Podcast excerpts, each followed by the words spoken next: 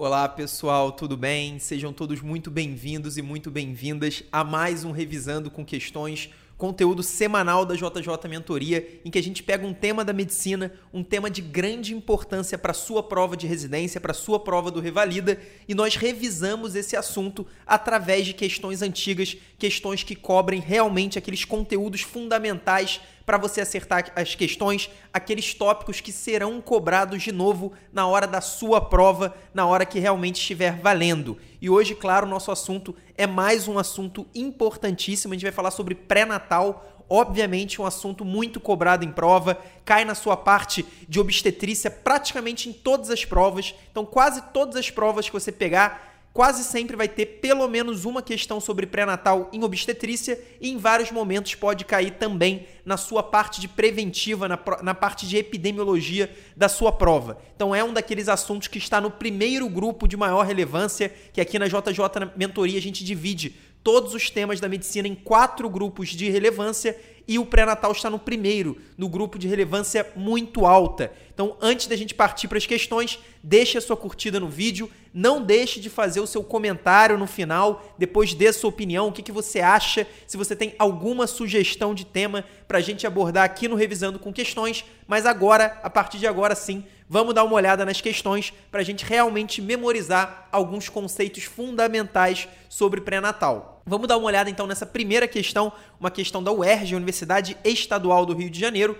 Um dos objetivos do pré-natal é a prevenção e o tratamento precoce das infecções.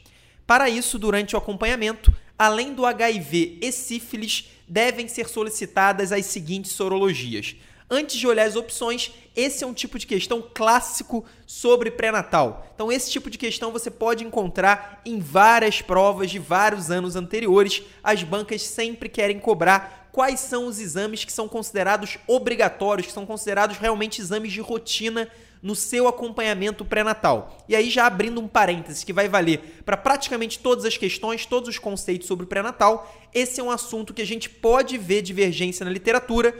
Muitas vezes o Ministério da Saúde vai recomendar uma coisa, na rede privada a gente já vai ver outro tipo de conduta, e lá fora, nos Estados Unidos, outros países, a gente pode ver também condutas um pouco diferentes. Na maioria dos casos, a gente vai seguir o Ministério da Saúde, que é o que as bancas vão cobrar. E claro, quando a gente fala em condutas padrão pelo Ministério da Saúde, sempre está envolvido também uma questão de custo-benefício. Então, o Ministério da Saúde não pode recomendar um exame que, apesar de poder ter um benefício, é um benefício incerto, não se sabe exatamente se tem um benefício e pode ter um custo muito elevado. Então, isso vai influenciar em vários protocolos do Ministério da Saúde, inclusive esse protocolo dos exames obrigatórios. Se a gente pensar nos exames padrão de pré-natal, então o paciente chegou lá na primeira consulta pré-natal. Existe uma série de exames que estão recomendados pelo Ministério da Saúde. Então, passando por hemograma, por exemplo, o hemograma é um exame considerado obrigatório, desde é, infecções, né, sorologias para infecções, exames diagnósticos para infecções, que é exatamente o que a banca da UERJ está cobrando, além de vários outros exames. A gente tem a glicemia de jejum, por exemplo, que é fundamental para o rastreio do diabetes e depois do diabetes gestacional. Então, o, o, a glicemia de jejum é um exame considerado padrão. A gente tem a tipagem sanguínea também, é mais um exame considerado obrigatório pelo Ministério da Saúde, mas normalmente o que a banca vai cobrar são exatamente as infecções. Quais são as infecções que nós devemos rastrear num pré-natal e quais são aquelas infecções em que não é obrigatório a sorologia. E aí, basicamente, para você conseguir entender e não precisar memorizar. A gente sabe que memorizar, decorar vários exames, uma lista de exames, é uma coisa muito complicada, é uma coisa realmente bem desgastante, mas você vai poder aprender o, o, o sentido dos exames para aí sim você realmente entender sem necessitar memorizar, sem precisar decorar. Basicamente, o Ministério da Saúde considera obrigatório o exame para doenças infecciosas que a gente, que nós, os profissionais de saúde, podemos atuar, podemos influenciar através do tratamento. Ou seja, aquelas doenças que têm tratamento ou aquelas doenças que a gente consegue impedir a infecção do feto, aí sim a gente tem que fazer o exame diagnóstico, a gente tem que fazer a sorologia para poder tratar se for o caso. Agora, aquelas outras doenças em que não existe um tratamento comprovadamente efetivo que a gente não consegue influenciar. Então imagina, por exemplo, a Zika. A gente sabe que a Zika é uma doença importantíssima, uma doença recente e que tem gr grande influência na parte obstétrica. A gente tem o, os fetos nascendo com microcefalia, então existe um problema grande do Zika relacionado à gestação. Porém, até hoje não existe nenhum tratamento efetivo. Então não existe nenhuma droga, nenhum medicamento, nenhuma conduta que a gente possa ter numa paciente que já foi infectada pelo Zika que possa ajudar a melhorar o prognóstico daquele bebê, daquele feto. Então, nesse caso, não faz sentido a gente ter como exame obrigatório de rotina uma sorologia para Zika. Claro que se a gente tiver sintomas da doença, a gente vai fazer a sorologia, a gente vai fazer o diagnóstico e o tratamento, a conduta, como a gente faria para qualquer outro paciente, sem ser na gestação, mas não faz sentido a gente ter um exame de rotina, é, uma sorologia para Zika, se a gente não tem nada a fazer se a doença for diagnosticada. Então, basicamente, para você memorizar as infecções que a gente tem é, indicação de sorologia, tem indicação de exame diagnóstico padrão na gestação, a gente tem que saber quais são aquelas infecções em que existem condutas comprovadamente efetivas. Duas delas são exatamente essas que a UERJ citou no enunciado. Ela falou do HIV e falou do sífilis. Claro que a sífilis a gente consegue fazer o tratamento com o benze, com bezetacil, né, com a penicilina benzatina. Então, obviamente, a gente tem indicação de solicitar um VDRL ou um teste rápido na primeira consulta e também lá no final da gestação. Então, é uma das infecções que a gente tem que tentar diagnosticar de rotina em todas as nossas gestantes, assim como o HIV. O HIV, a gente tem a terapia antirretroviral, que diminui muito a chance de passar a infecção para o feto. Então, a chance do contágio vertical da mãe para o feto diminui muito, diminui realmente assustadoramente com o uso da terapia antirretroviral. Então, essas são duas doenças que a gente tem indicação de solicitar uma sorologia, de fazer um exame diagnóstico no início da gestação. Mas existem outras doenças infecciosas. Uma delas que não está nem entre as opções, vamos dar uma olhada então nas opções. Letra A, toxoplasmose e hepatite. Letra B, rubéola e herpes. Letra C, rubéola e CMV, né, que é o citomegalovírus.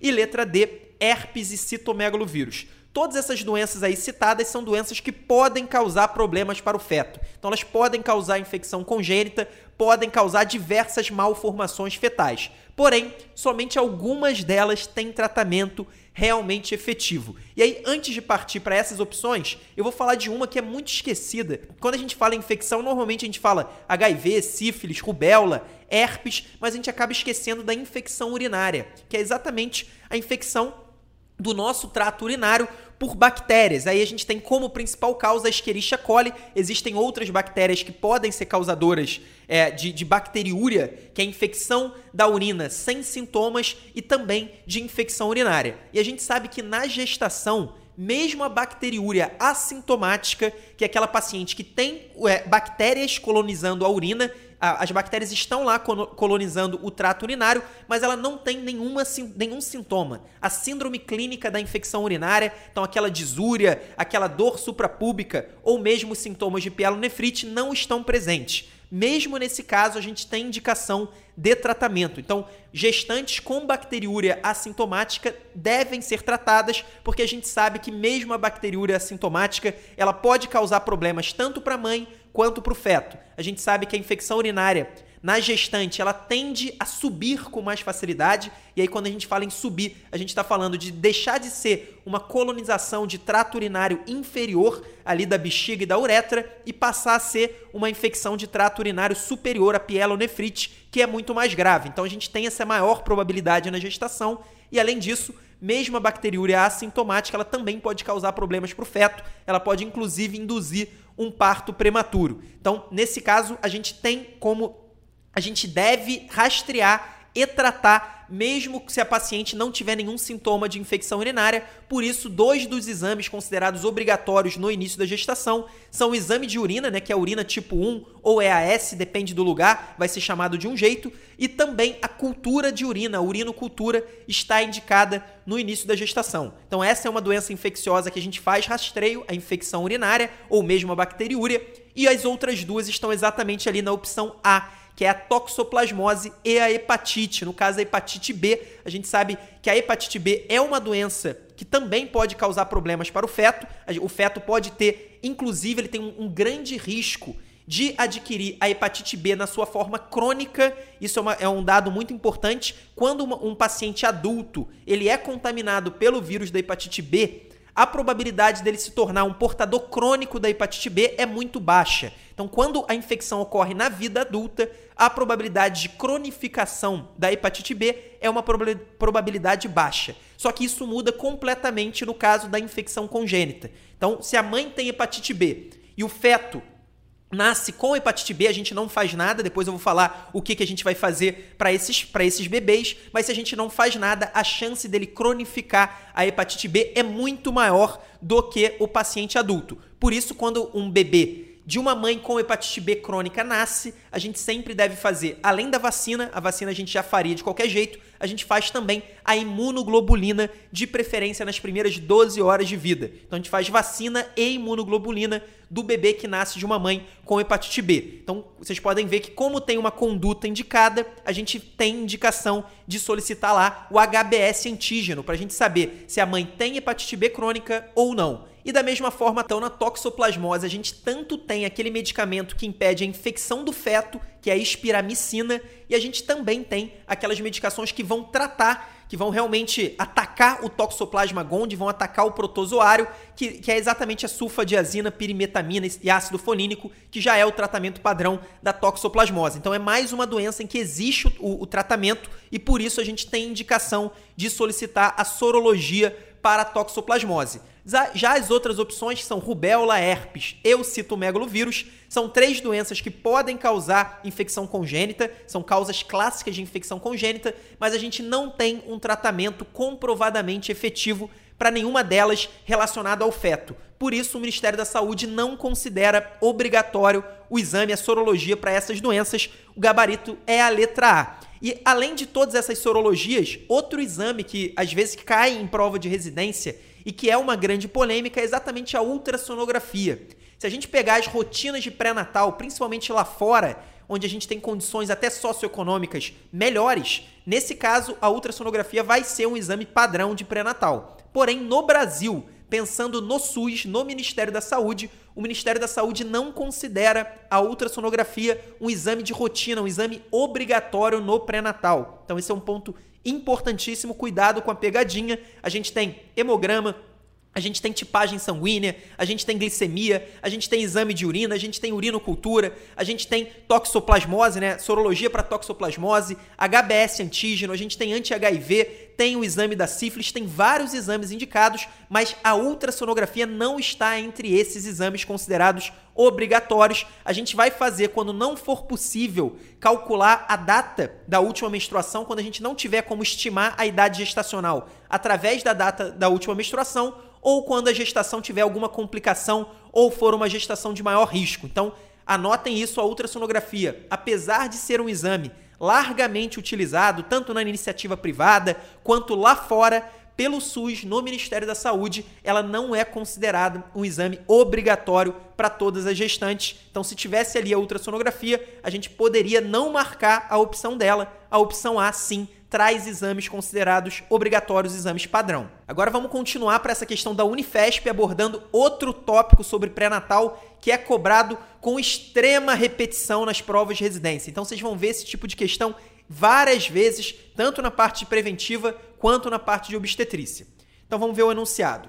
Quanto ao calendário vacinal na gestante, é correto afirmar que, letra A, gestantes com anti-HBS antígeno positivo devem ser revacinadas para hepatite B para conferir proteção ao recém-nascido. Então vamos comentar opção por opção para a gente ter uma noção. Em primeiro lugar, a vacina da hepatite B é uma daquelas indicadas para gestante. Então a gente faz a, a vacina contra a hepatite B para gestantes que não tem o esquema completo. E aí o esquema completo da hepatite B são três doses da vacina. Então, se a gestante não tiver comprovação dessas três doses, a gente precisa completar o esquema naquela gestação. Então, esse é o primeiro CCQ. No caso, como a banca falou que a gestante tem o HBS antígeno positivo, então o anti-HBS antígeno, desculpa, positivo, isso significa que essa gestante ela já tem imunidade contra hepatite B. Sempre que a gente tem o anti-HBS antígeno positivo, significa imunidade. Essa imunidade pode ter ocorrido pela vacina ou até mesmo pela doença. A paciente teve uma infecção aguda pela hepatite B que já está curada e por isso ela tem o anti-HBS antígeno. A gente não tem as outras sorologias da hepatite B. Vocês com certeza sabem que existem várias sorologias aí que podem significar contextos diferentes, mas de qualquer jeito, uma paciente com anti-HBS positivo significa que ela tem imunidade e não precisa ser vacinada. E aí uma dúvida comum que muita gente tem se a sua gestante tem lá a comprovação de três doses de hepatite B, você precisa solicitar o anti-HBS para ter certeza que ela tem imunidade ou não. Não precisa, você não tem indicação de solicitar o anti-HBS se a sua gestante tem as três doses. A chance dela não ter imunidade é muito pequena e por isso não justifica a solicitação do anti-HBS. Então não existe essa conduta de rotina, por isso a letra A está errada. Paciente com anti-HBS, nesse caso a, a, a gente já tem o resultado, então já foi solicitado, mesmo que não houvesse indicação já foi solicitado o anti-HBS, é um anti-HBS positivo, significa que é uma gestante imune, não precisa ser revacinada para hepatite B. Agora, indo para a letra B, a letra B diz que a vacinação contra o sarampo é indicada para moradoras ou viajantes para áreas endêmicas. Então, primeiro ponto, vacinas que contêm micro-organismos vivos atenuados, elas não devem ser utilizadas na gestação. Existe uma exceção que a gente vai ver ainda nessa questão, mas ah, o conceito fundamental, o conceito que você deve seguir quase o tempo todo é exatamente esse. Todas as vacinas de vírus ou outros micro-organismos vivos e atenuados não devem ser dadas para gestantes, e um dos exemplos mais clássicos é exatamente a vacina tríplice viral, que é a vacina contra o sarampo, rubéola e cachumba, que a gente não deve fazer para gestante. Toma muito cuidado com isso, porque a gente sabe que existe a rubéola congênita e aí muita gente se confunde, acha que pela rubéola ser uma doença perigosa para gestante, a gente tem que fazer a vacina na gestante não pode fazer vacina de rubéola, nem de sarampo, nem de cachumba, nem nenhuma vacina de micro-organismos vivos atenuados, exceto a vacina da febre amarela, que a gente vai ver depois, mas de qualquer jeito o conceito padrão é esse, a gente não deve fazer essa vacina da tríplice viral, independentemente de qualquer outro fator. Então a letra B está errada. Agora vamos para a letra C. A letra C diz: a vacina contra coqueluche recomendada na gestação é a tríplice bacteriana adulta celular. Então essa é uma questão aí pegadinha, na verdade a vacina contra coqueluche, ela é recomendada em todas as gestações a partir da vigésima semana é, de idade gestacional, a gente deve fazer a vacina tríplice bacteriana acelular e não celular. Então faltou ali um prefixo, a letra A, antes de celular, para essa opção estar correta. E aí, claro, é, a gente sabe que a vacina tríplice bacteriana, que é essa vacina difteria, tétano, pertussis, que protege contra a difteria, contra o tétano e contra a coqueluche, ela é uma vacina que não deve ser usada na gestação, exceto se o componente pertussis for acelular. Foi exatamente aquela vacina que é chamada de DTPA, que é exatamente a vacina que a gente vai fazer a partir da vigésima semana de idade gestacional em todas as gestações. É uma vacina que é importante principalmente para a gente evitar a coqueluche neonatal. Então, quando a, quando a gestante ela é vacinada com a DTPA a partir da vigésima semana, ela começa a produzir anticorpos contra a coqueluche e esses anticorpos passam pela placenta para o feto. Então, o feto consegue, ele adquire proteção contra a coqueluche no início da vida dele, exatamente com essa vacina da DTPA a partir da vigésima semana de idade gestacional. E aí muita gente se confunde, essa vacina é, é, padrão, a gente vai fazer em todas as gestantes a partir da vigésima semana, independentemente do histórico vacinal. Agora, se, é, se a sua paciente ela não tem nenhuma vacina contra difteria e tétano, ou ela tem, é, ou ela não tem comprovante nenhum, ela não sabe se ela já foi vacinada ou não, Nesse caso, a gente tem que completar o esquema contra difteria e tétano. E aí, completar significa ter três doses dessa vacina. Então, imagina uma paciente que nunca tomou vacina. Ela é uma gestante, ela nunca tomou vacina. Nesse caso, a gente vai fazer uma dose de difteria e tétano. 60 dias depois, ela vai, ela vai, a gente vai fazer mais uma dose de difteria e tétano. E 60 dias depois a gente vai fazer a DTPA. E aí a gente vai ter completado, porque vão ser três doses ao todo e uma delas com a vacina acelular. E aí esse intervalo ideal é de 60 dias, mas ele pode ser encurtado para até 30 dias. Então a gente pode fazer, se não der tempo, nesse esquema de 60, 60, 60, a gente pode fazer com um intervalo de 30 dias para completar o esquema. O mais importante é vocês lembrarem que a DTPA está recomendada para todas as gestantes a partir da vigésima semana. E falando em vacina recomendada para todas as gestantes, a gente vai para a letra D. Então, só para só não deixar de falar, a letra C está errada por conta ali daquele celular, não é celular, é acelular. E a letra D diz que a vacinação contra a influenza não pode ser administrada no primeiro trimestre. É mais uma informação errada. A gente deve dar a vacina de influenza no momento da campanha. A gente sabe que a vacina contra a influenza é uma vacina sazonal. A gente tem campanhas anuais de vacinação contra a influenza e a gente sempre deve dar uma dose para todas as nossas gestantes, independentemente da idade gestacional. Então, se você trabalha, por exemplo, num posto de saúde e está fazendo vários pré-natais ao mesmo tempo, quando for o momento da campanha, você vai indicar essa vacina, uma dose da vacina contra a influenza, para todas as suas gestantes de pré-natal, independentemente da idade gestacional. Então a letra D está errada. Por fim, a gente fica com a letra E, que até por eliminação a gente já sabe que é o gabarito, mas vamos dar uma olhada. A vacina contra febre amarela é recomendada para moradoras ou viajantes para áreas endêmicas. Então, essa é uma opção um tanto quanto polêmica, exatamente porque a vacina contra a febre amarela é uma vacina que contém o vírus da febre amarela atenuado, então o vírus está vivo, atenuado. Na teoria, ele seria contraindicado para gestantes. Mas como a febre amarela é uma doença com uma virulência relativamente alta, então é uma doença que pode gerar causas graves, casos fatais, se a paciente não puder evitar ficar em contato com o vírus, e aí basicamente a paciente que é, mora numa, numa área com circulação do vírus ou está numa área que tem uma circulação endêmica no vírus. Nesse caso, por uma relação custo-benefício, a gente tem indicação de fazer a vacina. Se a paciente, por exemplo, for fazer uma viagem de turismo para um local, para um local que tem circulação do vírus da febre amarela, a gente, como profissional de saúde, a gente deve recomendar que ela adie essa viagem para depois da gestação, por quê? Porque a vacina exatamente tem uma contraindicação relativa nesse caso. Então é basicamente uma, uma contraindicação relativa e a gente tem que pesar os prós e contras do uso da vacina. Se a gestante morar num local em que tem a circulação do vírus, ou ela está num local e não pode sair que tem a circulação do vírus, nesse caso a gente tem sim indicação de fazer a vacina contra a febre amarela. Com certeza, se a gente for escolher a melhor opção, é a letra E. Agora vamos para mais uma questão da UERJ, vamos dar uma olhada no enunciado. Uma mulher de 28 anos, primigesta, está realizando acompanhamento pré-natal em unidade de saúde da família com gestação de baixo risco. Apresenta várias dúvidas em função de modificações que nota em seu organismo e que seus familiares dizem ser devido à gravidez. Nesse cenário, o médico tem papel importante em conhecer as modificações fisiológicas da gestação e distingui-las dos estados patológicos.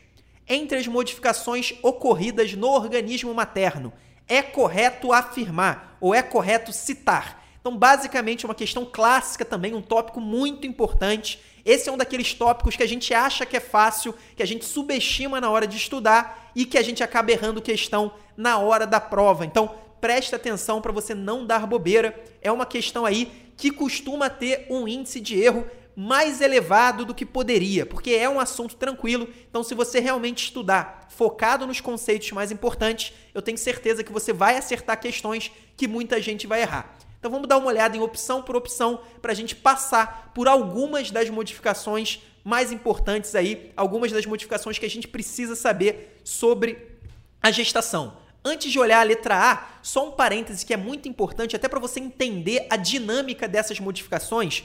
Basicamente, a maioria das modificações no organismo materno elas vão ocorrer com, com, com maior ênfase no primeiro e no terceiro trimestre da gestação. Então, normalmente, as maiores modificações, aquele momento em que a gestante vai sentir mais o corpo dela diferente, é lá no início da gestação e lá no final da gestação. E por que, que isso acontece? Porque no início da gestação acontece o que a gente chama daquele choque hormonal. Então existe uma grande diferença, uma grande variação na concentração de vários hormônios no organismo materno e isso causa aqueles sintomas iniciais. Então, basicamente, a gente está falando aqui da progesterona, que é um hormônio que aumenta bastante a sua concentração, e a gente está falando também do beta-HCG, que é aquele hormônio que, que, inclusive, é usado para o diagnóstico de gestação e que também causa várias alterações. A gente sabe, por exemplo, que o beta-HCG elevado ele está associado àqueles sintomas de náuseas e vômitos do início da gestação. Depois, a partir da décima, décima primeira semana, quando o beta-HCG começa a cair, a gente tem um alívio daqueles sintomas, daquelas manifestações gastrointestinais iniciais. Da mesma maneira, o aumento é grande, né? O aumento realmente é, rápido dos níveis de progesterona, eles causam relaxamento da musculatura lisa do organismo da gestante. E a gente sabe que existe músculo liso em praticamente todos os nossos sistemas. Então, no trato gastrointestinal, a gente tem um retardamento, um esvaziamento gástrico mais lento, a gente tem realmente uma, um peristaltismo menos intenso no início da gestação, principalmente. Além disso, a gente tem é, músculo liso no trato urinário, por isso também a gente tem um trato urinário um pouco diferente do, da paciente que não é gestante. Então, basicamente, toda a musculatura lisa que você possa imaginar, ela vai estar mais relaxada, principalmente ali no início da gestação. Isso, na verdade, vai acabar perdurando, mas aquela, aquele, aquela sensação da gestante, ela vai acontecer principalmente no início da gestação. E lá no final, a outra ponta, é, aí é um pouco diferente além dos hormônios que continuam, claro, influenciando, mas no final da gestação o grande problema é um problema mecânico. A gente tem um, um útero que está chegando ali no apêndice tifoide, um útero quase chegando no tórax, e aí, claro, que todo esse tamanho, um feto lá muito grande já dentro daquele útero, ele vai causar é, obstruções, vai, vai causar alterações mecânicas que vão alterar todo o organismo materno. Então, se no início da gestação as manifestações gastrointestinais ocorrem basicamente por uma questão hormonal. Lá no final, além da questão hormonal, a gente tem também uma questão mecânica de um útero é, obstruindo o estômago, um útero realmente bastante volumoso. Então, esses são os dois momentos em que as manifestações, é, do, as modificações do organismo materno aparecem com mais clareza. No segundo trimestre, normalmente é o melhor momento da gestação. É aquele momento em que a gestante não tem a maioria dos sintomas desagradáveis do início e também ainda não tem a maioria dos sintomas desagradáveis do final da gestação.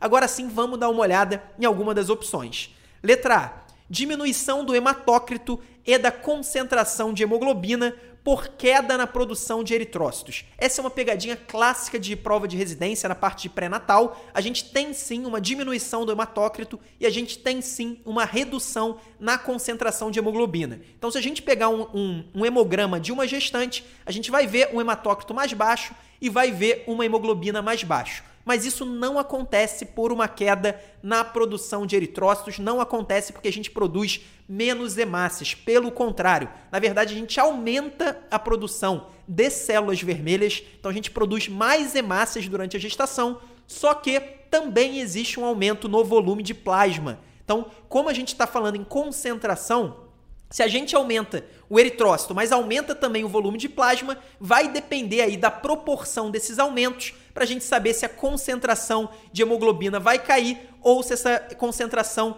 de hematócrito, né, ou hematócrito, que já é uma concentração por si só, também vai cair. Então, no caso da gestação, apesar de um aumento na produção de hemácia, como a produção, como o aumento do volume plasmático é ainda maior, por isso a gente tem uma diminuição na concentração de hemoglobina. Então a gente tem uma, uma diminuição da hemoglobina apesar de um aumento na produção de hemácias. Por isso a letra A está incorreta. É o que a gente chama de hemodiluição. A gente está produzindo hemácia normalmente até num nível superior, só que a gente está diluindo essas hemácias. Por isso a concentração de hemoglobina e o hematócrito acabam caindo.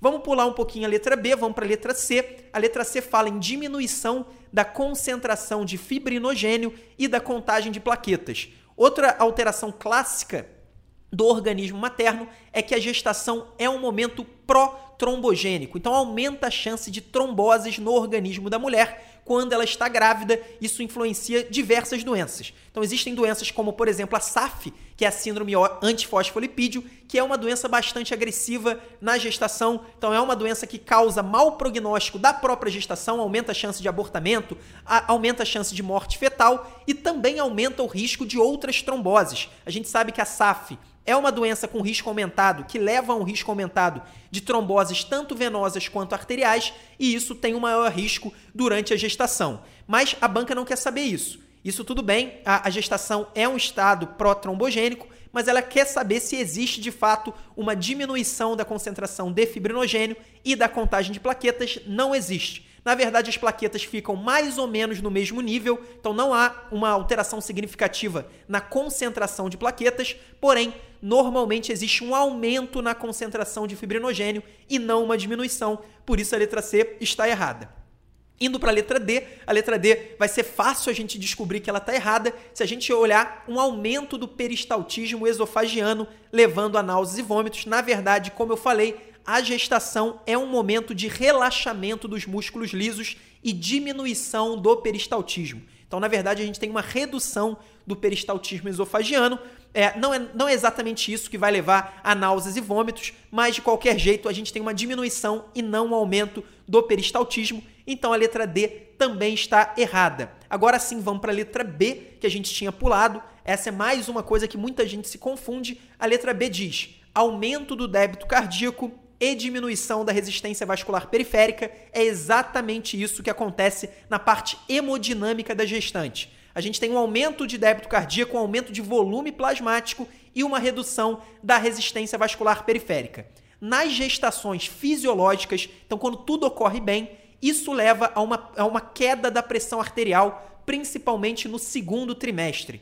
Então anote isso normalmente quando a gestação não tem problema, é, é, aí que muita gente se confunde, mas quando a gestação é fisiológica, existe uma queda leve na pressão arterial sistêmica. Então, se a gente medir a pressão arterial da gestante, principalmente no segundo trimestre, a gente vai ver uma queda da pressão arterial. Claro que isso não acontece se a gestante for hipertensa, principalmente se a gestante acabar tendo uma complicação relacionada à hipertensão. Então, se for se ela tiver uma pré-eclâmpsia, uma síndrome HELP, uma eclâmpsia, Claro que ela não vai reduzir a pressão arterial, a gente está falando de uma gestação fisiológica. Nesse caso, a resistência vascular periférica cai, o débito cardíaco aumenta. Só que se a gente for olhar no balanço final, o normal é uma leve queda na pressão arterial, principalmente na metade da gestação. Então a letra B está correta e é o gabarito dessa questão. Agora vamos finalizar com essa questão do Einstein cobrando aí mais uma conduta importantíssima de pré-natal. Eu falei lá no início é, desse vídeo que a gente ia seguir a maioria das condutas do Ministério da Saúde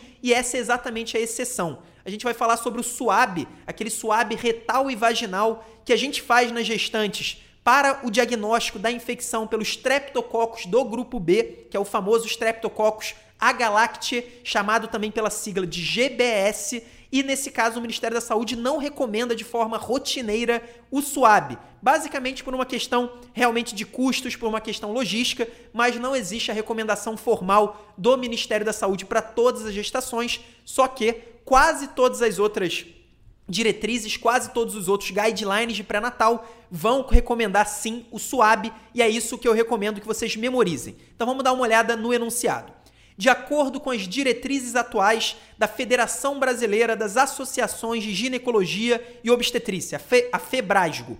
A pesquisa vaginal e retal materna de estreptococcus do grupo B deve ser realizada durante o pré-natal. Letra A, no início do segundo trimestre para todas as gestantes. Letra B, entre 35 e 37 semanas para todas as gestantes. Letra C, apenas nos casos de risco materno para infecções ou letra D, apenas no, nos casos de colo uterino curto, a ultrassonografia. Então, basicamente, a banca quer saber, e a banca quer saber a opinião da Febrajo, que é um pouco diferente do Ministério da Saúde, mas é exatamente o que está ali na letra B. A gente sabe que o indicado pela Febrajo e por quase todos os guidelines que a gente for olhar sobre pré-natal é exatamente o SUAB, vaginal e retal, pesquisando os streptococcus do grupo B entre a semana 35 e 37 de idade gestacional. Agora, a gente poderia, de, de certa forma, questionar essa questão aí do Einstein, porque na verdade, apesar de ser uma conduta rotineira, a gente não necessariamente vai fazer para todas as gestações e eu vou explicar o porquê. Para explicar, a gente primeiro precisa entender o conceito. Por que, que a gente faz esse rastreio? Por que, que a Febrasgo e diversos outros órgãos recomendam essa pesquisa do Streptococcus do grupo B?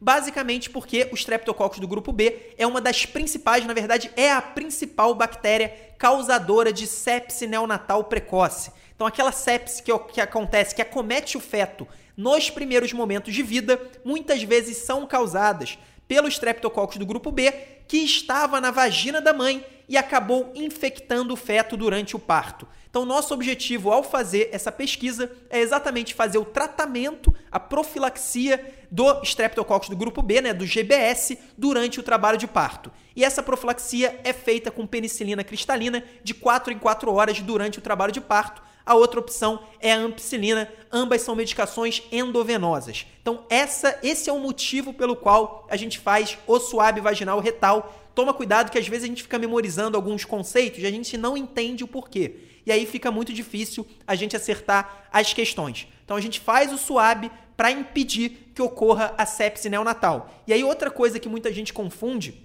cuidado para não confundir essa profilaxia que eu falei com penicilina cristalina com a profilaxia comum que é feita, por exemplo, na cesariana e várias outras cirurgias eletivas. Então, se a gente faz uma cesariana, normalmente vai ser dado um antibiótico profilático, que é o quefazol, a cefazolina, uma cefalosporina de primeira geração. E, e, aí, se a gente for pensar em todas as outras cirurgias, se a gente for pensar numa cirurgia, por exemplo, uma colicistectomia, numa cirurgia qualquer, quase sempre, quando não for uma cirurgia totalmente limpa, quando for uma cirurgia que é uma limpa contaminada, a gente tem indicação de fazer a profilaxia com antibiótico, que vai ser feita na maioria das vezes com a cefazolina com o quefazol. Nesse caso, não é isso que a gente está falando. A cefazolina é para impedir a infecção de ferida operatória, que é aquela infecção que acontece, que acomete realmente ali a ferida, o local de abertura da cirurgia. Já no caso da penicilina cristalina, o nosso objetivo é impedir a infecção do feto, a sepse neonatal. Então são profilaxias completamente diferentes. Mas tudo bem, esse é o objetivo do suave vaginal e retal, fazer o tratamento e impedir a sepse neonatal. Mas por que que eu falei que nem todas as gestantes têm indicação do suave vaginal e retal? Porque existem algumas gestações que já têm a indicação de profilaxia independentemente de qualquer SUAB. Então não, não vai importar se o SUAB vier positivo ou negativo. Algumas gestantes já têm essa indicação de receber a penicilina de qualquer maneira. E são exatamente aquelas gestantes que já tiveram uma sepse neonatal em um filho anterior. Então, numa gestação anterior, o filho dessa gestante já teve sepse neonatal pelo GBS, pelo Streptococcus do grupo B. Nesse caso, nas próximas gestações dessa mulher, ela vai receber a profilaxia independentemente de qualquer coisa, por isso não existe indicação do SUAB. Da mesma maneira, lembra que eu falei na primeira questão que a gente vai pedir uma urinocultura na primeira consulta de pré-natal? Então, se nessa urinocultura for encontrada a o Streptococcus do grupo B, foi encontrado o GBS, Nesse caso, a gente também tem indicação de fazer a profilaxia independentemente do suave vaginal e retal. Então, isso aí, nesse caso, é, essa urinocultura é na gestação atual. Então, uma, uma gestante está lá no final, lá no início dessa mesma gestação, ela teve uma bacteriúria pelo GBS. Nesse caso, a gente também já tem indicação de profilaxia durante o trabalho de parto, não vai precisar do suave vaginal e retal. Então, por isso, essa questão poderia ser aí questionada e é uma ótima questão. E aí, para não deixar de falar, eu falei que o Ministério da Saúde ele não recomenda né, o suave vaginal e retal. Mas e aí? Será que a gente então não vai fazer a profilaxia? Não. No caso, o Ministério da Saúde, se a gestante tiver fator de risco para a infecção do GBS e houver fator de risco para sepse neonatal, né, para sepse que vai afetar o feto, nesse caso a gente vai fazer a profilaxia mesmo sem ter realizado o suave vaginal e retal. E aí no caso existem três fatores de risco que são considerados.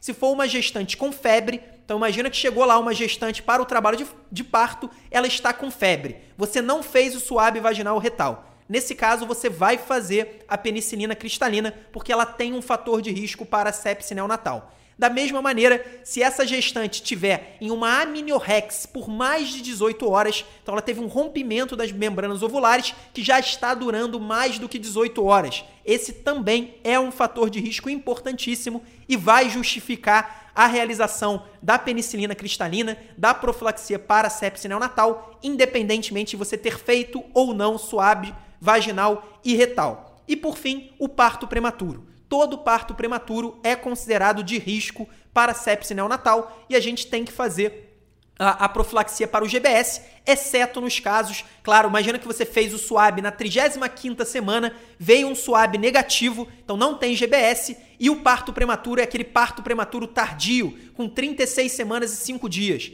Nesse caso, como você já fez o SUAB, você não vai precisar fazer a profilaxia. Mas na grande maioria das vezes, quando existe um parto prematuro, um trabalho de parto prematuro, significa que ou a gente não fez o SUAB, ou a gente já fez, mas ainda não tem o resultado. E nesse caso, como é um fator de risco, mesmo não tendo resultado, mesmo não tendo feito SUAB, a gente vai fazer a profilaxia com a penicilina cristalina. Então toma cuidado com isso, muita gente se confunde. Basicamente, então, a gente vai fazer o suave vaginal e retal em quatro circunstâncias. A primeira circunstância é a mais óbvia, é aquela paciente que fez o suave e ele veio positivo. Nesse caso, a gente tem que fazer, claro, a profilaxia com a penicilina cristalina.